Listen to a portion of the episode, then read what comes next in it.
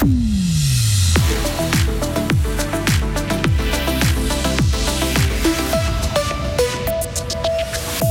On a tendance à l'oublier, mais l'Ukraine est en guerre contre la Russie et des réfugiés continuent d'arriver à Fribourg. La chasse à l'homme continue aux États-Unis. La police met tout en œuvre pour attraper l'auteur de la fusillade de Leviston.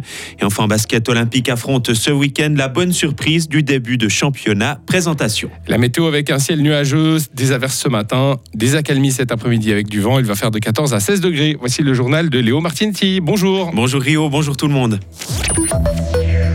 Occulté par la guerre entre Israël et le Hamas, le conflit en Ukraine continue. Cette semaine, Kiev a annoncé avoir subi de nouveaux bombardements et des attaques de drones. L'invasion russe a été lancée il y a maintenant un an et demi et des Ukrainiens continuent à chercher refuge en Suisse et à Fribourg. Maël Robert. Ils sont entre 10 et 20 à arriver chaque semaine dans notre canton, en tout cas pour le début du mois d'octobre. Ce chiffre varie d'un mois à l'autre, mais il n'a rien à voir avec l'afflux important de réfugiés du printemps 2022, juste après l'invasion de l'Ukraine par la Russie.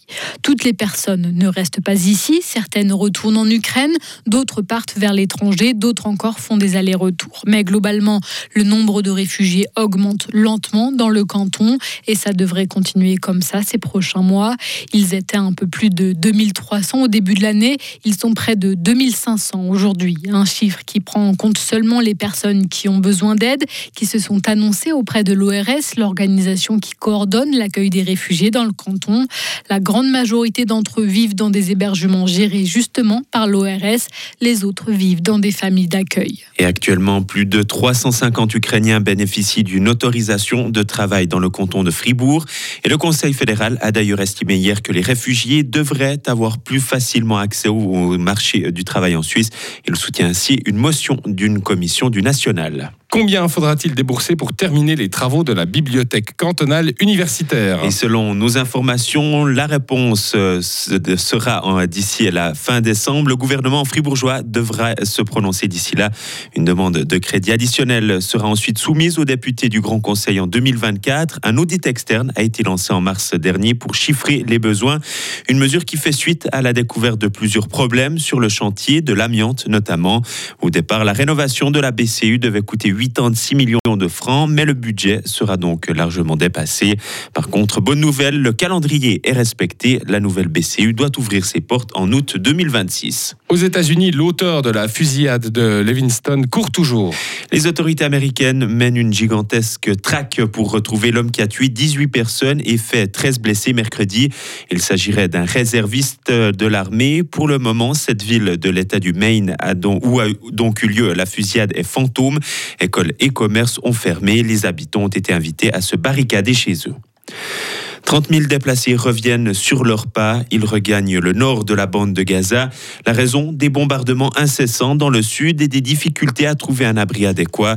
Pourtant, l'armée israélienne a ordonné aux civils de rejoindre le sud afin de les épargner lors de son offensive en préparation. Ils répondent aux attentes. Les basketteurs depuis Lausanne accueillent dimanche le leader du championnat Fribourg Olympique. Néo-promu en première division, les Vaudois réalisent un excellent début de saison avec un bilan de trois victoires et deux défaites. Ses adversaires les ont-ils sous-estimés? Randoal de Sarzin, entraîneur depuis Lausanne. Il y aura peut-être eu cet effet, bah, il va s'estomper parce qu'au bout d'un moment, tout le monde regarde les classements, tout le monde imaginait aussi que, que Montet serait beaucoup mieux, euh, tout le monde imaginait que Neuchâtel serait mieux. Je suis pas sûr que Neuchâtel nous ait pris de haut euh, dans, dans, la, dans la situation dans laquelle il se trouvait avant ce, avant ce match. Tant mieux si ça a duré euh, quelques temps, ça sera plus le cas. Donc maintenant, c'est sûr qu'avec nos trois victoires, on sera attendu.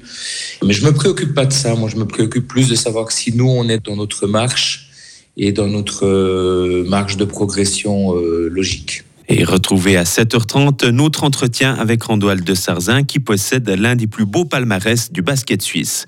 Et enfin, toujours en basket, Elfic Fribourg est à la peine dans la phase de groupe de l'Eurocup. Les joueuses de Romain Gaspo ont enregistré une deuxième défaite en trois matchs.